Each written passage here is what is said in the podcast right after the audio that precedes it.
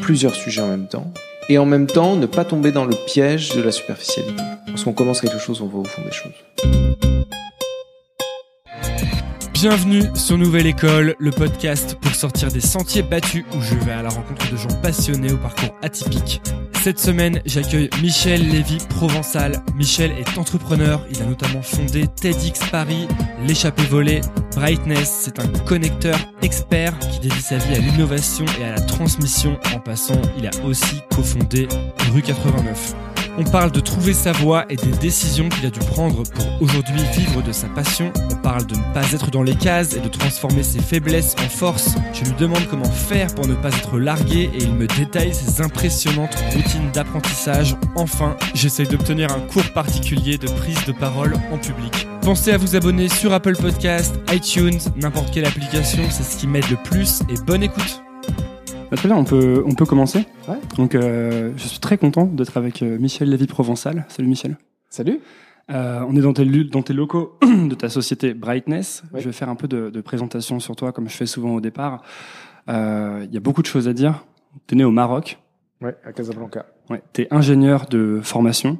Tu es passé par les beaux-arts. Mm. Ensuite, tu as fait tout un tas de choses. T'as- Je sais que tu as commencé des projets entrepreneuriaux, puis il y a eu la bulle Internet qui est passée par là. Mm. Euh, tu allé, as cofondé Rue 89. Mm. Ensuite, tu allé travailler à Fran- euh, France 24. T'es Ouais. ensuite, tu as ensuite monté TEDx Paris, qui est la licence française de la conférence TED, qui a été créée aux États-Unis dans les années 80. Ouais. Euh, c'est autour de cette conférence TEDx Paris que tu as créé cette société Brightness, Mm. qui est une société justement où tu vas donner du- des conseils euh, aux speakers et où tu vas aussi aider, je crois, les grandes entreprises à euh, se mettre à la page en fait du monde, du monde qui avance, si Ouais. j'ai bien compris. Oui, on, on fait, on fait cela, effectivement. Et, euh, et à, à la suite de TEDx Paris et du succès, tu as aussi créé l'échappée volée, qui est donc la, un peu la version euh, action de, de, la, de TEDx Paris, qui est un peu une, une sorte de think tank. Et là, tu dis un, un do tank pour, euh, pour l'échappée volée. Et euh, d'ailleurs, il y a tout un tas de personnes que te- tu as eu à l'échappée volée qui sont passées sur Nouvelle École. De mémoire, juste il y a Paul Ouais. euh, Jean-Charles Samuelian. Mhm. Euh, donc voilà, il y a tout un tas de choses euh, dont on peut parler. Et surtout, que ce qui frappe, je trouve, on va parler de toutes ces choses. Mais euh, ce qui me frappe quand euh, je regarde ce que tu as fait, quand je regarde ton parcours euh, et quand je lis ce que tu écris ou tes conférences, quand je regarde tes conférences, c'est il y a, y a un grand optimisme chez toi. En tout cas, vis-à-vis du futur, tu as aussi écrit un livre, enfin en tout cas tu as sorti un livre qui s'appelle, euh, je crois c'est Demain, Territoire de tous les possibles. territoire de tous les possibles. Et donc il y a un grand optimisme et euh, ça m'a vraiment frappé en lisant ces trucs-là. Je me posais cette question est-ce qu'on est dans un pays, selon toi, qui est un pays pessimiste ou qui a peur du futur? Déjà, tu as fait une présentation très complète et dans un temps très court. Euh, ça va, m'éviter de la faire. Non, non, mais c'est euh, ramener comme ça euh, tout en un seul bloc. Euh, ça, ça fait un peu, euh, ça fait un peu beaucoup de choses et on a l'impression d'aller dans tous les sens. Moi, J'ai parfois aussi l'impression d'aller dans tous les sens, mais, mais en réalité, je m'aperçois qu'il y a euh, effectivement un, un point commun. Euh, je sais pas si c'est l'optimisme, euh, le point commun. Euh, Est-ce qu'on est dans un pays euh, pessimiste? Je pense que on a on a quand même du mal à appréhender euh, à appréhender la perspective euh, du changement. Euh, moins maintenant depuis quelques années et, et particulièrement moins depuis ces six derniers mois. Je pense aussi qu'on a euh, probablement plus de difficultés à se projeter dans le futur que euh, certaines cultures, et en particulier aux États-Unis. Je parle même pas de l'Asie, où effectivement, ou même de zones comme l'Inde ou, ou l'Afrique, où, où, où- des, de- des bons, des bons ont été faits en quelques années seulement, des, des leapfrogs ont été faits en, quelques années seulement. Je pense que c'est dû simplement au fait que on fait partie des, des vieux pays riches euh, et du coup on est plus conservateur. Euh, même par rapport aux États-Unis, euh, les États-Unis est un pays euh, assez récent finalement. L'histoire américaine est quand même une histoire très récente. Et du coup, euh, oui, on est probablement un peu plus pessimiste que les Américains et que que les Chinois, que les Indiens, que les Africains. Pour autant, je pense que notre culture, notre histoire est une vraie richesse et que peut-être qu'avec le temps et avec cette chance des euh, d'un certain nombre de changements qui s'opèrent en ce moment. Moi, je, je, je, je suis assez euh, stupéfait par euh, l'impact de la dernière élection d'Emmanuel Macron. C'est un impact que tu sens au quotidien? Oui, à, à, plein d'égards, économiquement, l'état d'esprit, la façon dont les choses se progressivement se débloquent. Alors, forcément, c'est pas simplement l'action des six derniers mois qui font que les choses ont changé. Je pense qu'il y a beaucoup de choses qui ont été euh, installées, mises en œuvre euh, sur le précédent quinquennat, qui a, fait bouger euh, aussi les choses. Mais d'une certaine manière, enfin moi je le ressens quand je vois ce qu'on a fait en mettant sur scène des intervenants à TEDx Paris ou à l'échappée volée, ces idées, cet optimisme, cette envie de faire bouger les choses, ces initiatives qui étaient portées deviennent mainstream. Euh, je dis souvent, voilà, ça y est, TEDx Paris, c'est devenu mainstream. Macron est le premier euh, président euh, TED. C'est le premier président qui s'exprime sur une scène comme comme pour donner un TED Talk. Hmm.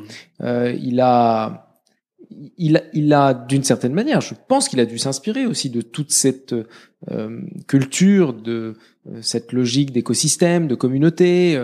il, il, a cela dans son ADN. Et, et, et du coup, ce qu'on fait depuis quelques années maintenant, depuis 2009, euh, ça y est, c'était d'avant-garde, je parle de, de, de TEDx Paris, hein, euh, ça commence à devenir mainstream, ça commence à rentrer dans nos cultures, alors beaucoup reste à faire évidemment. Et, euh, et c'est pour ça que je reviens juste sur ta question, euh, ce qui me caractérise, je pense pas que ce soit l'optimisme. Je pense que c'est la recherche permanente, euh, à la fois de la nouveauté, euh, c'est l'exploration, c'est l'identification des sujets, des initiatives émergentes, et c'est de faire connaître au plus grand nombre, donc la transmission, de ce qui mérite d'être connu. Voilà. Et ça, euh, que ce soit au travers euh, d'initiatives comme euh, Josh Fire sur les objets connectés, que ce soit Rue 89 avec l'émergence d'un nouveau mode de journalisme, que ce soit TEDx Paris, que ce soit l'échappée volée, euh, c'est un élément euh, constitutif de chacun de ces projets.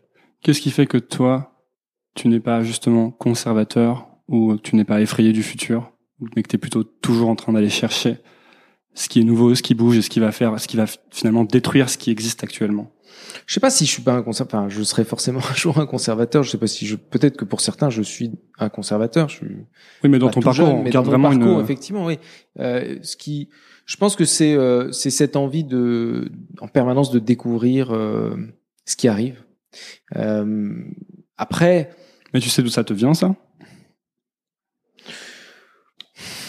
Va pas faire de la psychanalyse de comptoir, mais je pense que j'ai aussi grandi dans un environnement euh, euh où, euh, de par les centres d'intérêt des personnes avec qui j'ai grandi, qui m'ont élevé, ont toujours été fascinés par la nouveauté, par l'innovation, par par, l'émergence. Et du coup, oui, j'ai dû avoir ça euh, très tôt. Hmm. Et, euh, et, je, et, je, le conserve et je le cultive et j'essaie de le transmettre aussi. C'est une passion, c'est une vraie passion. Je dis souvent, en fait, j'ai la chance. Il y a peu de gens, je pense, qui ont cette chance-là. Vraiment, c'est une chance de vivre de ma passion. Du coup, quand je me lève le matin, j'ai pas l'impression de travailler. Ça a toujours été le cas? Non. Non, non, ça n'a pas toujours été le cas. C'est, j'ai longtemps euh, euh, travailler dans un bureau à la défense, faire des choses qui n'étaient pas forcément très marrantes. C'était après tes euh, études d'ingénieur? Ouais, ouais j'ai fait euh, j'ai fait des études d'ingénieur. Je suis allé travailler dans un cabinet de conseil ensuite, mais aux premières heures de l'internet. Hein, C'était en 96, entre 96 et, et 2006, je veux dire. Où, euh, bon alors évidemment, c'était les premières heures d'internet, donc c'était passionnant, mais mais j'étais pas sur des projets super euh, fun quoi. Et donc euh, et donc en 2006, j'en ai eu un petit peu marre de, de ce monde-là.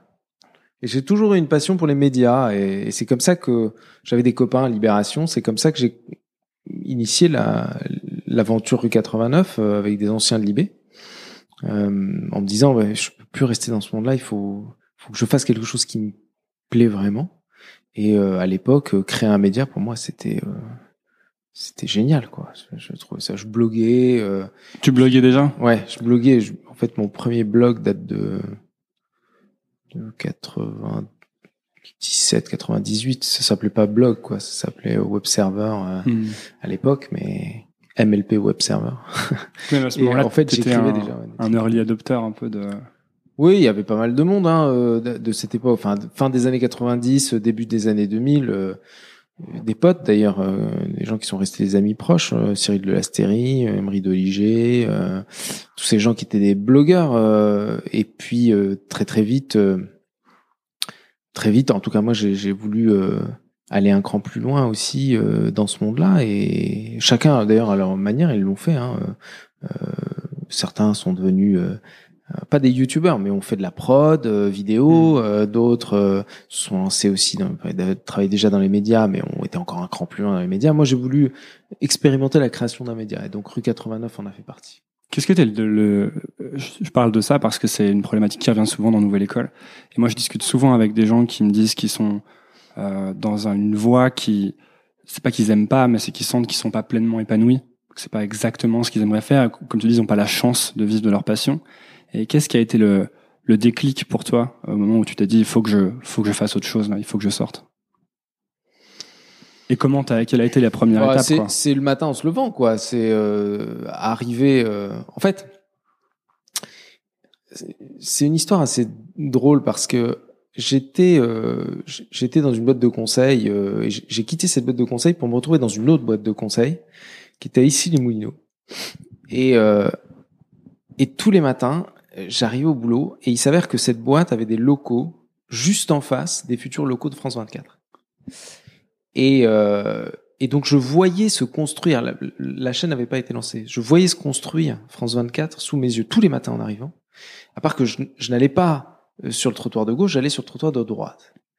Et, euh, et je, je, je, je n'arrivais plus euh, à, à travailler, littéralement. Et je me suis dit, mais c'est pas possible, faut, il faut que tu fasses quelque chose qui te plaise. quoi. Et donc, euh, j'avais... Euh, pris euh, des vacances pour Noël euh, à New York. J'avais pris un billet d'avion pour aller passer quelques une semaine ou dix jours à New York et il y avait un, un ami qui était là-bas, qui était euh, euh, journaliste qui couvrait les US pour pour Libération, Laurent Mauriac, avec qui je prends un, un pot un soir et qui je dis mais j'en j'en peux plus euh, il faut que je me retrouve dans un média euh, je je t'as pas, pas je sais pas n'en- n'embauche pas tu, euh, j'en peux plus en plus il y a plein de choses à faire je pense qu'on c'est le début euh, l'époque de, de de la transformation de des médias par par la, la révolution du, du net et je dis mais il y a peut-être aussi le moyen de créer un nouveau type de média qui serait 100% internet et, là il me dit mais tu sais, je vais quitter Libération avec quelques copains et on va créer un média aussi. Je dis, ah bon, mais euh, vous, allez le faire comment? Bah, On cherche une équipe. Je dis, mais c'est banco, je suis avec vous, quoi. On y va. Et, euh, et en fait, euh, j'ai commencé à travailler avec eux. J'étais le seul non-journaliste qui avait une culture 100% Internet et qui avait en plus la capacité de réaliser euh, techniquement euh, la plateforme. Donc c'est comme ça qu'est né euh, Rue 89. Donc j'ai quitté cette boîte.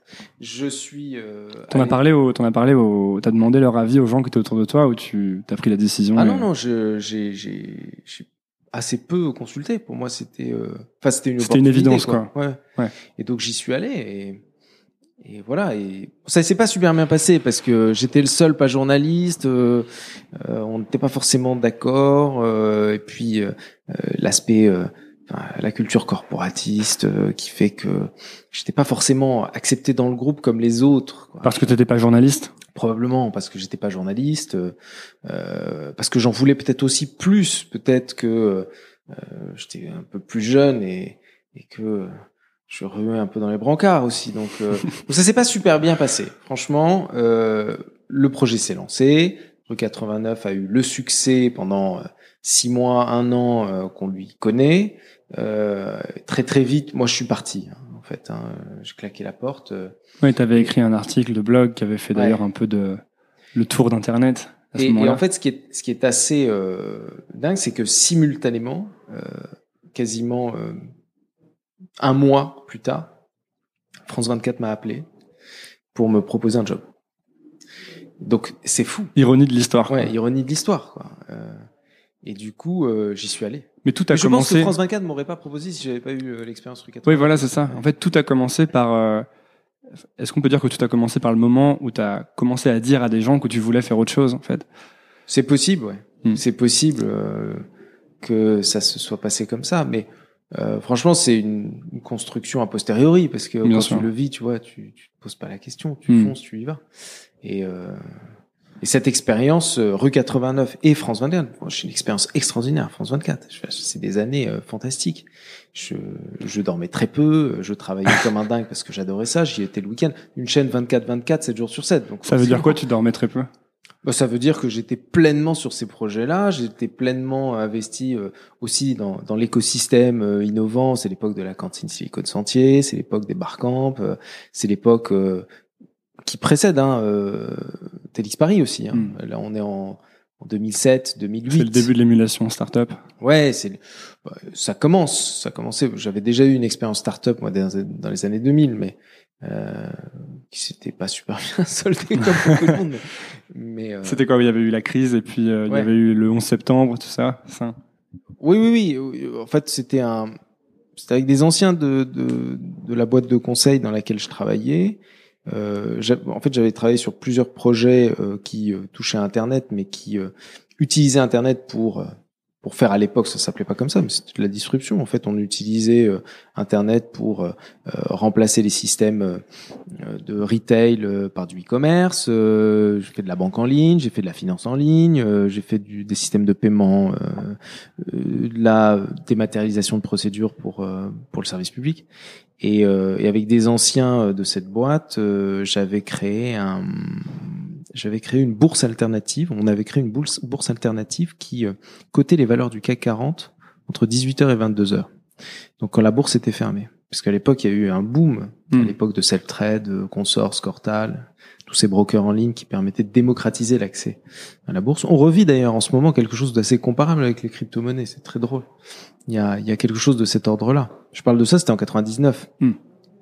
Donc quasiment 20 ans plus tard, on retrouve euh, des, des- des similitudes euh, avec cette, euh, cette époque-là.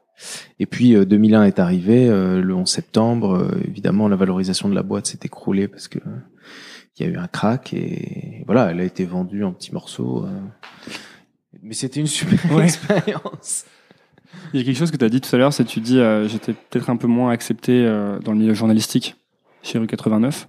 Euh, Est-ce que ce, ce sentiment de pas être dans la bonne case, c'est quelque chose que tu as, comme tu comme t'en as visité beaucoup des Ouais. cases, est-ce que c'est quelque chose que tu as ressenti ailleurs aussi? Toujours. Toujours euh, être en dehors de, du sérail, euh, pas dans la bonne case, toujours. Mais euh, j'en ai fait un, j'en ai fait presque un, une, une- une théorie quoi.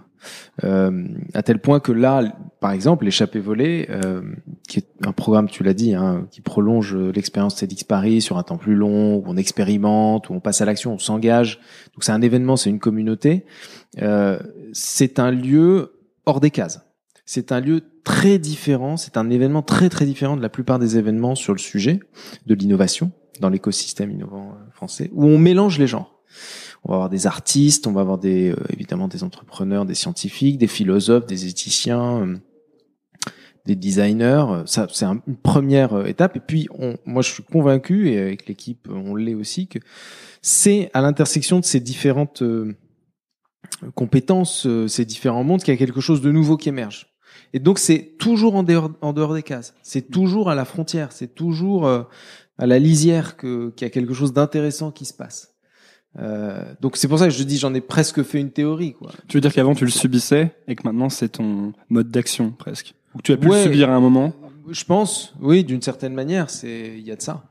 Euh, et je pense qu'aujourd'hui c'est c'est presque devenu, euh, euh, enfin c'est accepté quoi. Euh, Mm. Aujourd'hui, euh, les entrepreneurs, les innovateurs, ceux qui créent de nouvelles choses sont souvent euh, des misfits. Ce sont des gens qui ne rentrent pas dans les cases, qui sont euh, en dehors de en dehors du système et, et tant mieux. C'est là qu'il y a quelque chose de nouveau et d'intéressant qui se crée. Ouais, mais c'est là aussi qu'il y a un- tout un prix psychologique Oui. à payer pour être hors justement de- du, du chemin. Oui, c'est le cas plus en France que euh, aux États-Unis, parce que euh, on a. Alors c'est de moins en moins le cas encore une fois, mais on a du mal à être plusieurs choses à la fois, par exemple, en France. C'est louche. C'est soit très superficiel. Autrement dit, on survole les sujets parce qu'on ne peut pas être expert de plusieurs choses. Soit, euh, soit c'est, soit c'est faux. Donc, euh, ce qui n'est pas du tout le cas aux US. Qu'est-ce que tu en penses toi de ça, de cette vision des choses? Moi, je pense que il, je pense qu'il faut être les deux à la fois. Il faut être à la fois euh, sur plusieurs sujets en même temps, sujets qui nous passionnent, qui nous intéressent. Il faut se donner cette liberté-là, quitte à accumuler euh, les casquettes, et en même temps ne pas tomber dans le piège de la superficialité. Lorsqu'on commence quelque chose, on va au fond des choses. Et ça, euh, ça, j'essaie de me l'appliquer aussi. Alors, c'est dire qu'il faut finir ce qu'on commence, par exemple? Finir ce qu'on commence, et quand on aborde un sujet, euh, essayer de le creuser le plus possible jusqu'à la limite de sa compréhension, de ses capacités, mais, mais, mais pas survoler les, les choses. En tout cas, il y a déjà eu des fois où tu as, as eu le sentiment d'avoir survolé les choses plus dans le passé, où tu as fait trop de choses peut-être? Je, je pose cette question, c'est vraiment, c'est aussi pour moi. Hein. Moi, j'ai tendance à, à faire beaucoup de choses en même temps. Euh, en ce moment, peut-être à rétrécir, à en faire moins. Euh, et donc, c'est toujours une problématique que j'ai, un peu une inquiétude que j'ai parfois. Est-ce qu'il faudrait pas que je fasse qu'une seule chose très très bien, par exemple que ce podcast? Mais j'aime bien aussi écrire. Alors j'ai envie aussi de devenir bon là-dedans, tu vois. Donc, euh... bah, je pense que c'est compliqué, surtout quand on entreprend, de faire euh, énormément de choses et, et d'essayer de réussir toutes ces choses en même temps. Euh, il faut un minimum de focus pour avoir de l'impact, pour être euh, pour être bon dans ce qu'on fait. Pour autant, euh, je pense qu'on peut trouver un lien dans plusieurs passions qu'on peut mener en parallèle je pense qu'elles peuvent s'alimenter en fait. Hmm. Euh, moi, je, je, sais que j'ai pas l'impression de faire beaucoup de choses en même temps. Et pourtant, euh, j'ai la chance d'avoir un métier où euh, je côtoie des mondes très très différents. Euh, j'ai déjeuné avec un des pionniers de la biotech ce midi. je peux travailler sur des sujets d'IA pas parce que j'en suis un expert, mais parce que j'ai la chance de côtoyer des gens qui travaillent sur ces sujets depuis des années et qui sont experts sur le sujet. on, a la possibilité de rencontrer des pionniers sur les thèmes de des nanotech, de la blockchain. alors ça, ce sont toutes les technologies qui émergent. Ensuite, les usages, les, les nouveaux modes d'organisation, euh, tous ces sujets qui sont en fait au cœur de la transformation dans laquelle on vit sont mes sujets de prédilection. Hmm. Alors c'est très difficile de dire voilà on est expert de tous ces sujets. Je suis pas un expert de tous ces sujets. Pour autant, je m'intéresse à tous ces sujets et j'essaie d'être le plus exhaustif possible sur chacun de ces sujets et d'avancer avec un niveau d'expertise qui est à chaque fois le, niveau maximum que je peux atteindre sur ces sujets-là. Donc euh, euh, voilà, euh, c'est je pense un, point très important. J'ai réussi à, à mon avis à trouver un métier, un projet qui arrive à les relier tous, puisque organiser nos événements, animer une communauté, accompagner des entreprises. Comment tu le définis ton métier d'ailleurs? Moi, je, moi, je, je le définis en trois mots, hein, euh, très simple. C'est explorer, euh, découvrir et transmettre. C'est en gros, c'est ça mon job. Et après, pourquoi faire? Pour aider des organisations ou des individus à être acteurs du monde qui vient mmh. et à être des changemakers à l'heure où on est aujourd'hui, parce que ce changement doit, doit s'opérer. Et si possible, à faire en sorte que ce changement soit pour le meilleur. Hmm. Justement, c'est un sujet qui, c'est intéressant ce que tu dis. Euh, j'ai, je vais avoir 26 ans bientôt, et j'ai déjà le sentiment, alors que j'ai quand même beaucoup cravaché dans l'univers euh, tech, euh, ou start-up, ou innovation. J'ai déjà le sentiment que quand je pose ma tête sur un oreiller 5 minutes et que je la relève, j'ai raté beaucoup de choses et que je vais vite en fait être dépassé par beaucoup de choses qui se passent tellement ça va vite. Et fear of missing out. Hein, ça, ouais. Et euh, je me dis comment euh, euh, comment faire pour ne pas euh, être complètement décroché, complètement largué, parce que en fait on il y a une sorte d'arrogance quand t'as 20 ans de face aux générations plus âgées, de se dire ils comprennent vraiment rien parce que nous on baigne dans les choses qui sortent. Mais je pense que très vite tu sors des choses qui sortent puisque tu sors des écoles, tu sors des études, tu sors de tes groupes d'amis et ça peut et finalement tu peux vite devenir cette génération euh, un peu un peu que t'as critiqué ou dont t'as dit qu'elle était un peu larguée plutôt. Hmm. Non, mais c'est sûr que on vit dans un monde qui va de plus en plus vite. Du coup, euh, forcément, euh, soit tu déploies de plus en plus d'énergie pour faire de plus en plus de choses et être de plus en plus à la page sur les différentes choses que tu fais. À un moment donné, il y a une limite à ça. Ouais, tu pourras jamais être. Voilà. Soit tu essaies de trouver un, une sorte de martingale positive qui euh, te permet de toujours être en avance sur un certain nombre de sujets qui te passionnent tout en ayant une, un, un, point de ralliement de ces différents sujets et qui a un projet à la clé. En tout cas, moi, c'est la, la, stratégie que j'ai essayé d'adopter. Parce que moi, quand je, te, quand je regarde ce que tu as fait, j'ai le sentiment que tu as trouvé la meilleure technique au monde pour être toujours avec les gens qui font les nouvelles choses et ne jamais je c'est la meilleure technique mais c'est une technique euh, effectivement moi qui me va bien parce que j'ai cette chance. C'est le bureau des bonnes nouvelles. Les gens tapent à ma porte ils ont toujours des projets extraordinaires pour changer le monde. C'est génial comme métier. Euh, donc oui ça c'est vrai que euh, c'est c'est une vraie chance que d'avoir euh, être en contact avec ces, ces gens qui qui changent le monde moi je change pas le monde honnêtement je, je, je suis un passeur plus qu'un qu'un doueur même si je fais des choses en, construisant des projets, mais je ne vais, pas inventer un nouveau médicament qui va qui va qui, qui va guérir le sida ou qui non, mais tu vas à le faire connaître. Cancer, mais je fais connaître ces gens-là. Euh, après, d'abord, par rapport à il y a, y a, une chose très personnelle hein, qui euh, cette, cette sensation qui que tu peux avoir de dire moi par rapport à la génération euh, euh, qui est au-dessus. Euh, qu'est-ce que je peux apporter ou en tout cas est-ce que je suis pas euh, un peu largué parce qu'ils ont plus d'expérience ou la génération qui est au-dessus a le même sentiment à l'égard de la génération qui arrive. C'est-à-dire que quand je vois des jeunes diplômés. Non, mais ce que je décrivais, ce que je décrivais, c'est plus un sentiment que la génération d'au-dessus est larguée Hmm. quand tu grandis, mais très très vite te rendre compte qu'en fait toi aussi tu vas être largué en cinq minutes. Ouais, mais euh, tu peux avoir aussi le sentiment que la génération qui est au-dessus a beaucoup d'expérience, du réseau, euh, de la capacité en fait d'aller plus vite, d'avancer hmm. plus vite. Mais ce que je sais de te dire, c'est que de la même façon, mais tu l'as décrit aussi, euh, la génération euh, qui est au-dessus voit l'énergie qui est déployée par la génération qui vient, qui a peut-être moins de responsabilités, donc plus de liberté, euh, et du coup qui peut faire plus de choses, plus d'énergie, plus de capacité à réaliser. Du, du coup, être dans une situation de course aussi à l'égard de cette génération. Je pense que euh, on est on est tous challengés en ce moment, mais à tous les étages, les organisations, les individus, et ça va être de plus en plus le cas. Il va y avoir des burn-out. Des burn-out à, l'échelle individuelle, des burn-out à l'échelle d'organisation, des burn-out à l'échelle de société, il y a des burn-out à l'échelle de la planète qui existent, qu'on connaît, euh, l'environnement en est un.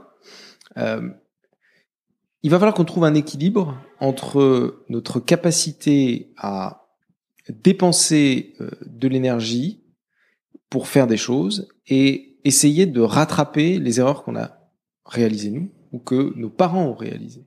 Je pense que, encore une fois, la solution réside peut-être dans le fait de trouver un sens, de trouver un but trouver un sens, trouver un but, c'est euh, trouver le, le, pourquoi de sa vie. Oui, mais le connecting de dot dont je parlais tout à l'heure, c'est-à-dire rassembler les différents points de différentes activités pour qu'elles puissent se rassembler, que ça crée un cercle vertueux. Euh, créer un sens, c'est aussi trouver une raison à ce que l'on fait, un but à ce que l'on fait. Euh, moi, j'essaie à, à, ma mesure de faire en sorte que chacune des actions que je mène bah, ça serve un but. Et euh, le but, il est assez simple, hein, c'est de faire connaître des gens qui méritent d'être connus et d'aider des gens qui méritent d'être aidés parce qu'ils œuvrent pour le bien commun. Hmm. Et ils œuvrent comment? En innovant. Et, et en fait, la, la, la, martingale est assez claire, c'est que ces gens qui ont besoin d'aide, qui ont besoin de visibilité, vont être aidés, vont être visibles parce que la communauté qui suit ce qu'on fait sur Télix Paris, sur l'échappée volée, les entreprises qui nous suivent, nos partenaires, etc., vont les aider, vont les faire connaître, vont travailler avec eux et du coup vont en profiter aussi. C'est-à-dire que ces entreprises ont besoin de travailler avec ces acteurs du changement pour elles-mêmes se transformer. Et donc c'est là que le cercle vertueux intervient. C'est-à-dire que mon job qui consiste à euh, chercher, euh, découvrir et transmettre sert à la fois des jeunes pousses, des signaux faibles qu'on ne connaît pas et qui méritent d'être connus et d'être aidés, et des organisations qui aujourd'hui ont le plus d'effet de levier sur notre société pour qu'elle bouge dans le bon sens, qu'elle puisse s'inspirer à la fois de l'énergie de ces jeunes pousses, des idées et des initiatives de ces jeunes pousses, travailler avec elles pour pouvoir aller dans le bon sens, aller plus vite et faire en sorte que les choses euh, aillent mieux, tout simplement. Mais si je suis un, mettons que je suis un jeune entre 20 et 30 ans et que euh, je vois ce changement du monde qui s'accélère et que je vois euh, que je il y a un risque que soit je, prenne du retard, que je sois largué ou que j'arrive pas à trouver du sens justement. Qu'est-ce que je fais en fait? C'est une question assez large, hein, mais comment est-ce que quelles sont les, les, les, premières choses que je peux commencer à faire justement pour pas euh, être mis de côté par le la, par le, la grande roue du changement qui, qui emporte tout? Bon, il y, y, a des il y a des gens qui ont la chance de, de découvrir leur vocation. Bon là. Euh, ouais, il y en a eu plein sur Nouvelle voilà. École, des gens qui étaient, c'est vrai qu'à 6 ans, ils savent ce qu'ils aiment faire et voilà. c'est réglé. Moi, c'était pas mon cas. Hein. Franchement, je n'ai pas de vocation. Puis, il y a des gens qui sont curieux. Je pense que la curiosité est une qualité qu'il faut cultiver. Euh, moi, je passe en moyenne euh, 3 à 5 heures par jour à lire à me documenter, hein, pas que à lire des bouquins, mais à lire euh, des journaux, euh, lire mes flux, lire des bouquins, lire et faire en sorte d'être curieux et de rester ouvert sur tous les sujets du monde. Je pense que c'est la base pour pouvoir tout simplement rester au fait et donc pouvoir saisir aussi les opportunités. Ensuite, je pense qu'il faut beaucoup travailler. Je pense que le travail est clé dans toute cette affaire. Mais c'est facile quand on est passionné. Hein. On n'a pas l'impression de travailler euh, quand on est passionné. Mais le travail est absolument clé. L'organisation est clé aussi. La volonté et, euh, et les routines. Les routines? Ouais. Moi, je, je c'est quoi tes routines à toi? je, je, suis très euh, fanat des routines. Ouais. Bah, j'ai des routines. Je, je, je, Ça ressemble à quoi, par exemple, ton quand tu te lèves?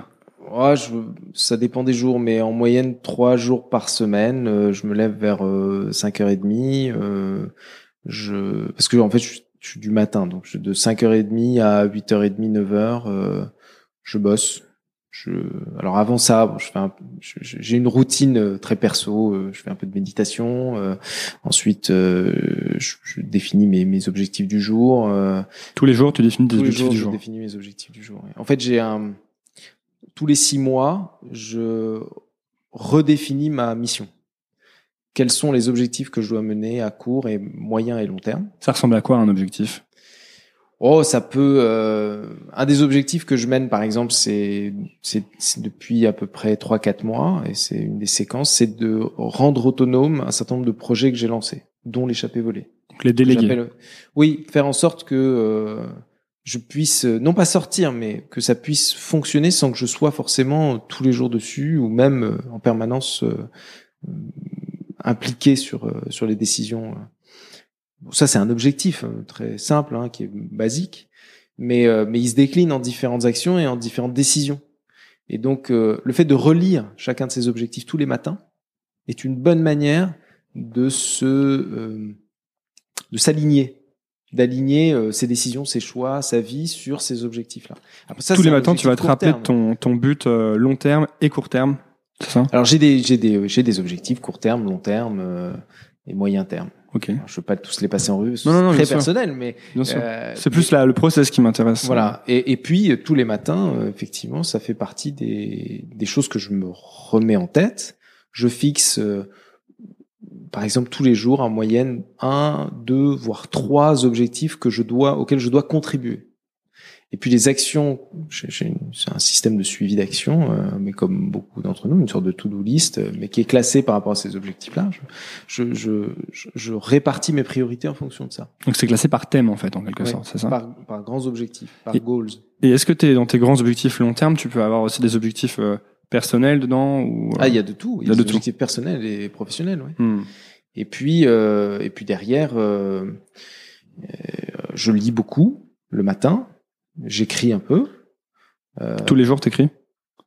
Ça, non, pas tous les jours. En moyenne, trois fois par semaine. Euh, je, ensuite, euh, je me douche. J'amène une fois sur deux ma fille à l'école. euh, je vais bosser. euh, et puis, je, je m'arrête un peu plus tôt euh, dans la journée, vers euh, 10h30, 18h. Je faire un peu de sport. Et puis, euh, et puis ensuite, comme je suis pas trop du soir, euh, le soir, je me repose. Quoi. Je... Mais, mais Il y a des, il y c'est a des choses que tu fais cette- pour te pour te reposer qui sont euh, Non, pour me reposer, vraiment, pour me, non, euh, pour me reposer, euh, à part le sport, euh, je regarde des séries sur Netflix euh, et je mate des films, quoi. Je- Ok. mais, mais, mais ma séquence la plus euh, productive, c'est effectivement le, le matin. et donc tout euh, t'as c'est cette c'est ces routines qui sont organisées, enfin organiser ta vie tout le temps quoi. Parce que tout à l'heure tu disais trois fois par semaine. J'ai l'impression Oui. que t'avais deux modes un peu. Non, mais parce que euh, parfois, euh, quand je sors le soir et que je, je tarde un peu, je me lève Oui. pas à 5h30 du matin, quoi. Je- un petit peu plus tard. Donc là, euh, je garde quand même des séquences, la même séquence, sauf que je passe moins de temps à, à travailler le matin, à écrire, par exemple. Je, je lis. J'ai Hmm. systématiquement la même séquence, c'est-à-dire je passe mes objectifs en vue, je fais ma méditation, euh, et ensuite je fais ma veille euh, matinale. Ça, c'est le minimum. Et sinon, le matin, je peux travailler en plus et écrire en plus. Donc la lecture c'est très important quand tu le Ah, compresses jamais ne en fait. passe pas une matinée sans que je lise, oui. Ah, ça c'est sûr. Sinon, je suis là pour le coup, j'ai aussi le faux mot, quoi. J'ai l'impression de rater quelque chose. Donc j'ai ces 3 à 5 heures par jour de lecture qui sont clés. C'est beaucoup trop à 5 heures. Même moi, quand je- j'essaie d'en faire, euh, je crois, deux, deux et demi, j'ai l'impression de déjà d'y passer. Ouais, mais c'est mon donc, métier. C'est une- ouais. C'est-à-dire que mon job, c'est de trouver les tendances, euh, de les voir émerger, euh, de les creuser, euh, de trouver des liens entre elles, euh, et, et voilà. Donc c'est c'est mon job. Si je fais pas ça, je je fais pas mon job. Qu'est-ce que tu as lu euh, récemment que je dois absolument lire? Euh, bah, j'ai posté là un tweet euh, sur les les 10 bouquins. euh, Ah oui, j'ai vu ce tweet. Ouais. Ouais, j'ai lu une cinquantaine de bouquins euh, cette année, euh, en moyenne un par semaine, mais il y en a dix qui m'ont paru euh, absolument clés. Il y avait, euh, je crois, Thinking Fast and Slow. Ouais, Thinking Fast and Slow. Il y avait Life, euh, c'est le dernier bouquin que j'ai lu, Life 3.0, qui euh, qui est un livre sur euh, l'évolution de l'intelligence artificielle, la biotech, euh, et puis euh, l'avenir de l'humanité, euh, qui est passionnant, de Max Tegmark. J'ai lu La guerre des intelligences, je crois que tu mentionnes aussi. oui, de Laurent Alexandre. Bon, que beaucoup de monde a lu, là, ça y est, hein, tout le monde l'a lu, Ouais, le bouquin de Laurent Alexandre. J'ai lu un, un livre extraordinaire qui m'a marqué, qui s'appelle euh, Mathématiques existentielles. C'est un artiste mathématicien qui met l'existence en équation. Et pour ceux qui aiment un peu les maths, c'est fascinant, parce qu'il arrive à démontrer, par exemple, que euh, la, le comportement qu'on connaît tous, hein, fuis-moi, je te suis, suis-moi, je te fuis, euh, il arrive à le démontrer mathématiquement. Il a, il a créé une équation de l'amour, Ah, et en dérivant l'équation de l'amour, il tombe sur cette, euh, sur cette équation-là. Fuis-moi, je te suis, suis-moi, je te fuis. Euh, c'est un des exemples. Il a plein d'équations comme ça qui régissent les lois de l'existence. Ce, cette, euh, cet auteur est fantastique. Euh, Et c'est c'est euh, c'est- juste pour l'exercice ou est-ce qu'on en tire des, euh, des leçons de vie Ah un mais peu pour moi, pour moi, ce bouquin permet de de- de- d'économiser euh, 15 ans de- d'analyse. Ok. Il est génial. C'est important. Il est vraiment génial ce livre. Je mettrai tous Il est les très court en plus. pour les gens qui écoutent, je mettrai Ouais. tous les livres dans les, les références de l'épisode. Ouais, Il y a les 10 bouquins qui ont été. Je les ai postés sur mon compte Twitter euh, avant-hier, je crois. Donc euh, tu disais euh, beaucoup de curiosité et beaucoup de travail. Beaucoup de travail, beaucoup de curiosité, des routines. ouais. Mais Et le bon et le focus aussi, ouais. but. Parce qu'on C'est-à-dire peut que- travailler sur les mauvaises choses en fait. Voilà, c'est ça. Non, mais c'est pour ça que euh, faire le point euh, tous les six mois sur sa mission, euh, c'est clé. Et puis bon, et en s'apercevant, euh, tu fais ça des, depuis des années, en plus je conserve toutes les archives, mais depuis des années, tu t'aperçois que euh, en, finalement, tu as, peu d'angles de, de modification. Tu as des choses qui évoluent à la marge, mais, mais je saurais pas résumer en une phrase la mission globale, mais euh, tu retrouves à peu près les mêmes objectifs. Ils évoluent simplement, mais ils sont toujours dans le même sens. Il y a un dénominateur commun. Oui, bah c'est en fait le dénominateur commun. Je t'ai dit tout à l'heure, c'est euh, c'est explorer, euh, découvrir et transmettre. Hmm. Ça, c'est une évidence. Est-ce que tu penses que c'est la multiplication des expériences qui t'a permis justement de trouver euh, ce que tu as pu appeler tout à l'heure ta passion ou qui peut être ton, ton but global, ce genre de choses? Oui, bah oui. Ça, c'est sûr que sans, euh, sans expérience, tu t'aperçois pas euh, de ce qui te plaît et de, ce qui te plaît pas. Je sais pas si tu as vu la dernière saison de Black Mirror. Euh, pas encore, je garde ça pour. En ce moment, je m'interdis un peu les séries parce que je les déguste. Je vais pas spoiler, mais il y a, il y a un des épisodes qui parle de l'expérience. Bon, je je spoil pas, mais, mais c'est un peu ça, quoi. Mais dans un autre domaine, en l'occurrence dans les relations amoureuses. Mmh. Mais il faut des expériences, oui. Sinon, tu tu, tu, tu ne te connais pas et tu sais pas vers où tu dois aller. Il y a quelque chose autour duquel tout ce que tu fais depuis quelques années est, vraiment axé, c'est la prise de parole en public ouais. et le fait d'aider les gens à communiquer et à communiquer leurs idées euh, de manière impactante, de manière concise, de manière claire. Est-ce que ça c'est un, un élément euh, indispensable pour tout euh, être humain d'une vingtaine d'années ou entre en tout cas qui commence à se lancer dans la vie Ah bah c'est un c'est une compétence clé aujourd'hui. Ne pas savoir s'exprimer en public et transmettre ses idées, euh, c'est un vrai frein pour quelqu'un qui euh, soit a vocation d'être euh, un leader dans un domaine donné, entrepreneur, chef d'équipe, chacun à son échelle. Hein. et donc oui, c'est une compétence à acquérir. Tout le monde peut le faire. Euh, on croyait euh, longtemps que c'était euh, destiné et dédié uniquement à des gens qui avaient un don. C'est complètement faux. Mais comme beaucoup de choses, non, j'ai le sentiment que je discute souvent avec des gens qui me disent qu'ils peuvent pas faire quelque chose parce qu'ils sont pas assez comme ça. Je, je discutais hier avec une personne qui me disait euh, je suis pas bonne là-dedans parce que je suis pas assez euh, disciplinée, organisée. Et moi, j'avais le sentiment que que la discipline de l'organisation, ça se travaille en fait, un peu comme comme tout quoi. C'est un processus qui prend du temps. Oui. C'est sûr que si tu es très désorganisé demain, tu vas pas être super organisé, mais peut-être que dans dans cinq ans, tu seras extrêmement organisé si tu as mis les choses en place. Oui. Est-ce que c'est finalement pas pareil pour euh, la prise de parole et pour toutes les autres euh, Complètement.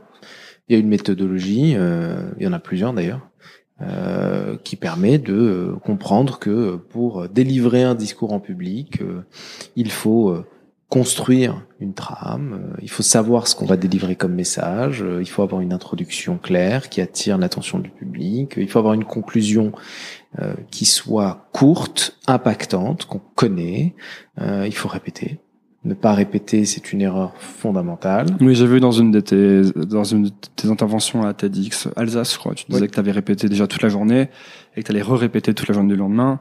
Et que là, là c'était le dîner, je crois vers 21h ou 22h, tu allais répéter après le dîner et que si tu si on lit quand tu lis la biographie de, de Steve Jobs, tu te rends compte qu'il répétait pendant des semaines et des semaines et des semaines que tout était parfait quoi au millimètre. Bah, Steve Jobs a été une vraie inspiration euh, pour euh, toute une génération de speakers, hein. ça a été l'un des premiers à le faire. Euh, évidemment, euh, c'était un maniaque euh, en plein de domaines et en l'occurrence sur ces talks, il était, il était complètement, complètement fou avec les détails, non seulement avec lui-même, mais aussi avec l'entourage et avec la façon dont la mise en scène était construite. Et ça, c'est d'abord, c'est aussi une envie de bien faire, une envie de, de créer une expérience qui qui touche, qui marque, qui impacte. Et ça, c'est ce qu'on on fait depuis euh, maintenant euh, presque dix ans avec TEDx Paris aussi. Hein. Tous nos intervenants sont coachés, préparés euh, pour qu'ils aient le plus d'impact possible. C'est d'ailleurs ce qui les attire à, nous, c'est qu'on les aide à, à, construire aussi ces talks-là et à leur donner cette tribune-là, que ce soit à TEDx ou à l'échappée d'ailleurs. Alors comment vous faites par Imaginons que demain, avec une que je veuille faire un talk. Ouais. Déjà, déjà peut-être que je dois faire des talks, je sais pas. Est-ce que je dois faire des talks? En tant que, que personne qui a à dire, qui, qui, qui, te, qui te semble être original? Alors Moi, j'ai des choses à dire que je pense être assez original, mais je ne vais pas forcément euh, oser le faire. Pourquoi? Bah, Je pense qu'il y a un côté... Euh, euh, Tu te sens pas crédible à le dire ouais, pas, je pense que je me sens pas toujours crédible à le dire, tu vois. Est-ce que c'est quelque chose qui t'est, est-ce que c'est une expérience, est-ce que tu peux le rapprocher à une, le rapporter à une expérience qui t'est propre, que personne d'autre n'a vécu Ouais, c'est ce que j'ai tendance d'ailleurs à me dire quand j'écris ou quand je publie ou quand je parle. C'est toujours d'essayer de raconter mon histoire qui fait ça. que l'histoire est un peu originale du coup. C'est ça. Parce que tout a déjà été dit en fait. Oui. Non, mais c'est euh,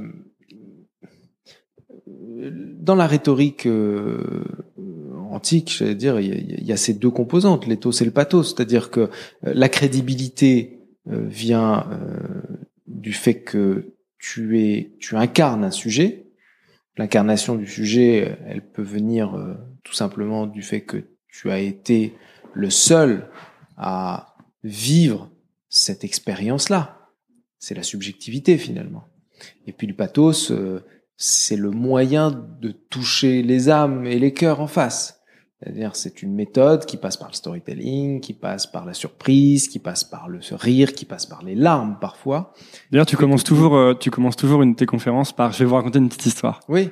Alors, c'est pas toujours le cas, mais Enfin, l'histoire, l'histoire est un très bon moyen euh, de toucher euh, ton audience. Pour une raison, d'ailleurs, il y a des études euh, en sciences cognitives qui le prouvent. Euh, il est beaucoup plus difficile de faire appel au néocortex, autrement dit à la partie du cerveau qui analyse, qui compute, que euh, de faire appel à la zone qui euh, analyse les émotions, qui gère les émotions. C'est le limbique, chose comme ça. C'est le limbique, exactement. Et puis il y a le reptilien, mais qui en charge les réflexes, en gros. Donc le limbique qui en charge les émotions est beaucoup plus facilement atteignable que le néocortex. Autrement dit, il demande moins d'énergie que le néocortex. Donc notre cerveau est flemmard. Si tu veux le toucher d'abord, tu vas pas toucher le néocortex, tu vas toucher le limbique. C'est la raison pour laquelle c'est plus simple de euh, d'attirer l'attention quand tu racontes une histoire, quand tu fais une blague ou quand tu surprends quelqu'un. La meilleure façon d'attirer l'attention, c'est toucher au reptilien, c'est de faire peur. Tu vois, tu l'amygdale, euh, elle réagit euh, très très vite quand t'as peur. Euh, D'ailleurs, Laurent Alexandre fait très bien ça dans un de ses c'est le premier talk qu'il a donné à TEDx Paris. Il démarre son talk en disant Je suis venu vous parler du tabou ultime, votre mort. Quand allez-vous mourir? La salle est tétanisée. Il a l'écoute de la salle parce que il touche à, une des zones les plus primitives du cerveau et il fait appel à la peur. Euh, c'est une des méthodes. C'est la méthode la plus radicale. Ça m'étonne pas de Laurent Alexandre. Alors, qu'est-ce que vous dites justement? Ok, mettons que demain, je, pas demain, parce qu'il faudrait que je prépare un peu plus longtemps. Mettons que dans un mois, je fasse un, une, je fasse un talk. Ouais. Qu'est-ce que, qu'est-ce que tu me dirais? Quelles sont les, les, les, les, les- vraiment les choses qu'on peut, euh, qui immédiatement sont des grosses erreurs que tout le monde fait quand il commence à, à parler? Oh bah déjà, c'est de savoir quel est le message. Qu'est-ce que tu veux transmettre comme message? T'as Quel- un message. T'as un message. Quelle est l'idée que tu veux transmettre? Je dois pouvoir la résumer en une phrase, quoi. Et c'est souvent ta phrase de conclusion. En tout cas, c'est une phrase qu'on doit être capable de noter, tweeter, euh, mettre euh, en titre de ta vidéo. euh. Et ça, si tu ne trouves pas le message, c'est que t'as pas forcément quelque chose à raconter. C'est pas grave. Tu vois. Hmm. Mais euh, d'ailleurs, il y a beaucoup de gens qui euh, s'écoutent parler, tu vois, mais qui n'ont pas grand-chose à dire. Euh, on en a plein hein, qui viennent nous voir en nous disant je veux faire un talk. L'idée, c'est quand même d'avoir un message. Si tu n'as pas de message, bon, c'est pas trop la peine de, de prendre le temps de préparer ton talk. Une fois que tu as ton message, euh, pour transmettre ce message, euh, il faut passer par différentes étapes. Et parmi ces étapes, la toute première, c'est d'attirer l'attention de ton public. Quand tu montes sur une scène, d'abord tu es flippé quand tu montes. sur- Tout le monde est flippé quand, on, quand il monte sur une scène. Ça fait dix ans que je fais ça. Je le suis de moins en moins, mais je sens toujours une pointe de stress, de trac euh, euh, quand je monte sur scène, et c'est normal. Donc la première chose à faire, c'est de connaître son introduction, sa phrase d'introduction. D'abord pour pouvoir être à l'aise sur les 15-20 premières secondes, et ensuite pour pouvoir attirer l'attention du public. Parce que le public décroche, et de plus en plus. Donc tu as 20 secondes pour attirer l'attention. Ouais, parce que ouais, maintenant ils ont leur téléphone, ce genre de. Oui. Donc, il te faut une accroche forte. Je citais Laurent. C'est un peu comme super stand-up, en fait. Son accroche à Laurent sur l'intro. Il y en a plein d'autres. Hein. Euh, ben Soussan, Alain Ben Soussan euh, dit on va faire un voyage ensemble dans le monde euh, des robots euh, en milieu euh, humain. De quoi il nous parle? Tout de suite après, il nous, ra- il nous explique que c'est ici et maintenant que ça se passe. Et je vais vous expliquer pourquoi. Les gens écoutent. C'est surprenant et en même temps, on va comprendre pourquoi. Ensuite, une fois qu'on a capté l'attention du public, 20 secondes, on les amène progressivement vers le message. Et les amener progressivement vers le message, c'est pas leur expliquer des choses compliquées, c'est leur raconter une histoire. Raconter une histoire, c'est euh, les balader comme on visite euh, un monument, euh, un pays. On leur raconte un, un conte, voilà. Et puis on construit progressivement son histoire pour amener au message. Le message de la fin. Donc le plus important, c'est d'avoir une bonne histoire, en fait. Le plus important, non, c'est d'avoir un message. Oui, ok. Et puis ensuite, le moyen de transmettre le message, c'est d'avoir une bonne histoire. Non, non, mais je voulais dire pour garder l'attention des gens, quoi. Oui, au, au fur et à mesure. Il y a plein de, il y a plein de manières. La Mm. surprise, euh, l'interaction avec le public, poser une question au public, euh, le rire marche très bien. Tout ce qui touche aux zones les plus basses du cerveau, en fait. Hmm. La peur, le rire, les larmes. C'est un truc que t'aimes bien faire, toi? Quoi donc? Faire, les, faire ces conférences? Être, être le speaker plutôt que d'organiser les...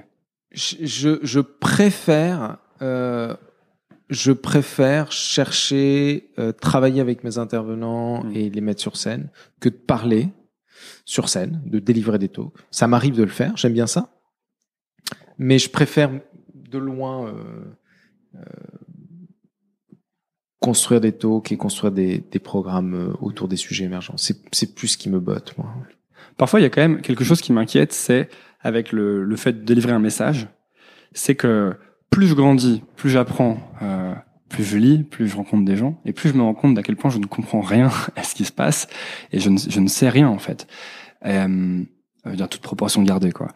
Et donc délivrer un message, donner une opinion tranchée, c'est dire je pense qu'il faut faire ça, faites ceci, ou alors le monde va devenir comme ça, ou toi quand tu parles, euh, souvent tu parles du futur et tu dis euh, dans, euh, en 2050, il y a de fortes chances que ce soit comme ça. Donc, vous devriez faire ça pour vous préparer.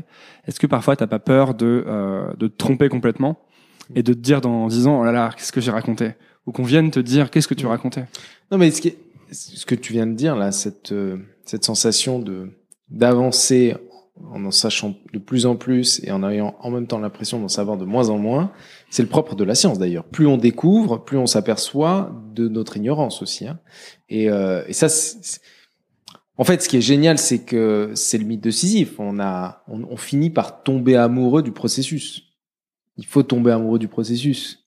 Sinon, euh, bah sinon tu deviens un, un vieux con bouffi euh, pensant que tu sais tout et, et voilà quoi, ça a aucun intérêt. Ce qui est intéressant, c'est de garder en permanence ce doute euh, et cette curiosité, cette soif d'apprendre euh, et de découvrir. Et plus tu apprends, plus tu t'aperçois qu'il y a des champs euh, inexplorés qui restent à découvrir et tu continues. Voilà. Et ça, j'espère que ça ne s'arrêtera pas.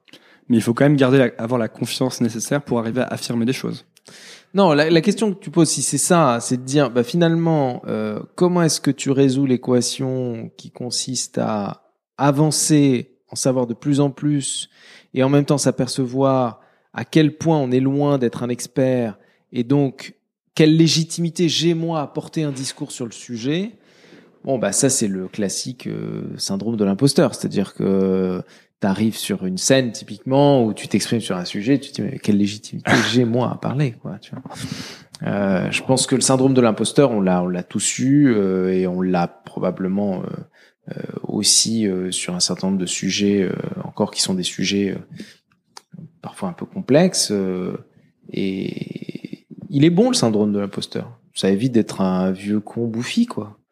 Mais mais il est il faut savoir le dépasser aussi un peu. Donc en, en fait, peut-être que la posture, euh, c'est une posture de d'ouverture, de curiosité, encore une fois, et de capacité de recul sur soi et de doute. Voilà. Mais euh, mais ça ne veut pas dire non plus que euh, on n'a rien à apporter euh, au débat. De toute façon, on est tous des passeurs. Hein. On n'invente rien. On ne fait que processer des choses qui existent. Après, on met notre sauce à nous. Des fois, elle est, elle est meilleure que d'autres. Des fois, non. Ce qu'il faut, c'est faire en sorte de bien faire son boulot. Moi, moi, je pense que c'est ça le, le rôle de chacun d'entre nous. Bien faire son boulot. Ouais, bien faire son job. Chacun. Son job, c'est pas forcément son travail, c'est sa mission, quoi.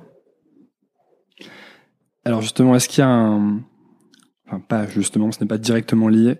Tu parlais tout à l'heure de tes routines, de tes habitudes, euh, même de ta progression. Est-ce qu'il y a quelque chose que tu n'as jamais réussi à gommer et sur lequel tu as un peu, t'as un peu abandonné quoi? Tu te dis finalement, ça fait partie de moi, un défaut que tu... Ouais, je pense le sport. C'est cool. non, mais je fais, je fais pas mal de sport. Je fais au moins euh, quatre séances par semaine, quatre des fois cinq.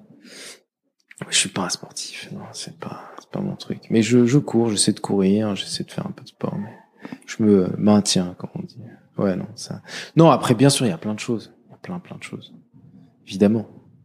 Euh, j'aurais tellement aimé euh, euh pouvoir avoir euh, plus de capacité euh, d'apprentissage, euh, de compréhension plus rapide de, des phénomènes, des choses que je lis. Des fois, je, je comprends pas des trucs.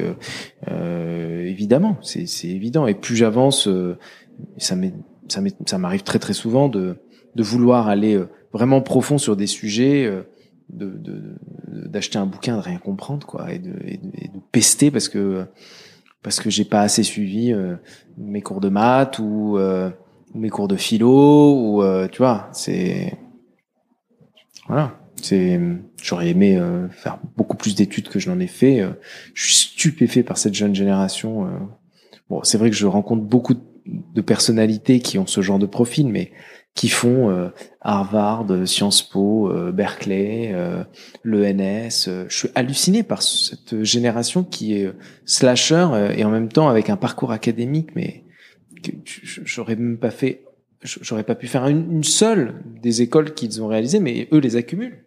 Il y a, plein d'exemples comme ça. Hein. Euh, de, de, jeunes hein, qui, qui font des qui font des études à rallonge ouais, peut-être faire plus d'études. Je pense qu'il faut, il faut, euh, faut pas lésiner sur. Enfin, c'est un truc de vieux con encore une fois de dire ça. Mais pas lésiner sur les études. C'est important. C'est important de d'avoir une bonne, euh, d'avoir un bon background académique. Ou alors de bosser toute sa vie pour le rattraper. Eh ben, merci beaucoup, euh, Michel Lévy Provençal, d'être venu sur euh, Nouvelle École. Merci, merci à toi. Normalement, je finis en disant euh, quel conseil tu donnerais à une version plus jeune de toi, mais je crois que ta réponse euh, de d'avant euh, ouais. englobe un peu ça, quoi. Ouais, je pense. Donc merci d'être venu sur Nouvelle École. Euh, voilà. Merci. merci Merci d'avoir écouté. Si ça vous a plu, pensez à vous abonner sur iTunes ou Apple Podcast en cherchant Nouvelle École. C'est la première étape. Ensuite, vous pouvez encore plus m'aider en donnant une note au podcast, 5 étoiles de préférence. Ça se passe dans la section avis de iTunes ou de l'application podcast et ça aide beaucoup Nouvelle École. Vous êtes de plus en plus nombreux à suivre et ça me permet d'améliorer sans cesse le podcast. Merci à tous. Nouvelle École, c'est tout lundi sans faute à 17h. À la semaine prochaine.